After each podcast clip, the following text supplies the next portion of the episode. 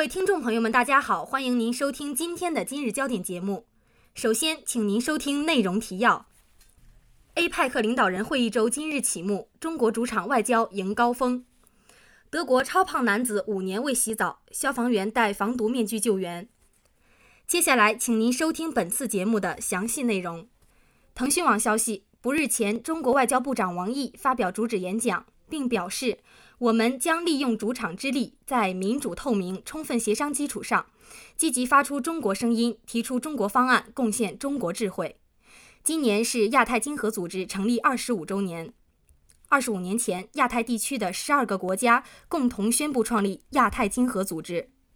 在当时与柏林墙倒塌和冷战结束的重大历史事件相比，亚太经合组织的诞生并没有引起太多关注。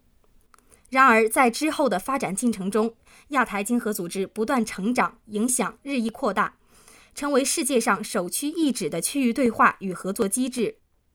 作为亚太大家庭的重要一员，中国历来把促进亚太繁荣稳定视为己任，致力于在地区事务中发挥建设性作用。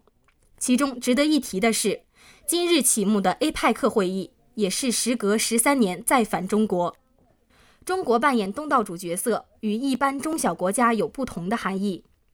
北京大学国际关系学院副院长、国际政治研究杂志主编王毅洲对中新网记者表示：“作为东道主，中国确实用了很多心血，希望这次会议能成为 APEC 历史上一个新的里程碑，尤其在促进亚太地区各国相互协作、打造亚太经济互利共赢模式方面能有新的推动。”在王毅洲看来，以跃升为世界第二大经济体的中国是有能力做到这一点的。他说，在这次会议上，中国将进一步发动魅力攻势，让各国看到中国乃至东亚会继续在全球经济下发展中扮演重要角色。本台记者孙明成报道。腾讯网消息，据英国《每日邮报》十一月三日报道。德国斯图加特市附近一名六十五岁男子因过度肥胖而卧床不起，至今已经五年未曾洗过澡。为了救援他，消防人员被迫戴上防毒面具，以应付他家里的恶臭气味。当消防员穿着防化服和防毒面具出现当地一栋公寓楼前时，这名体重一百五十九公斤男子的邻居们以为他们受到化学武器袭击，但实际上这名男子的室内情况过于恶劣。消防员称那里为绝对地狱，他们不得不采取这种极端措施。一名消防员称，屋子里的垃圾已经没过膝盖，从腐烂的披萨盒到过期食物、罐头等，当然还有害虫爬来爬去。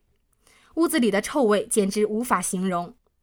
由于这名男子的前门被垃圾堆满，消防员不得不破门而入。这名男子被困在垃圾堆里，呼吸困难。一名邻居听到男子敲他天花板求救的声音，于是报警，但消防员无法将男子从门运送出去，最终只能用起重机。此后，消防员不得不清洗用于救援这名浑身散发恶臭味男子的设备，并为他们穿的消防服消毒。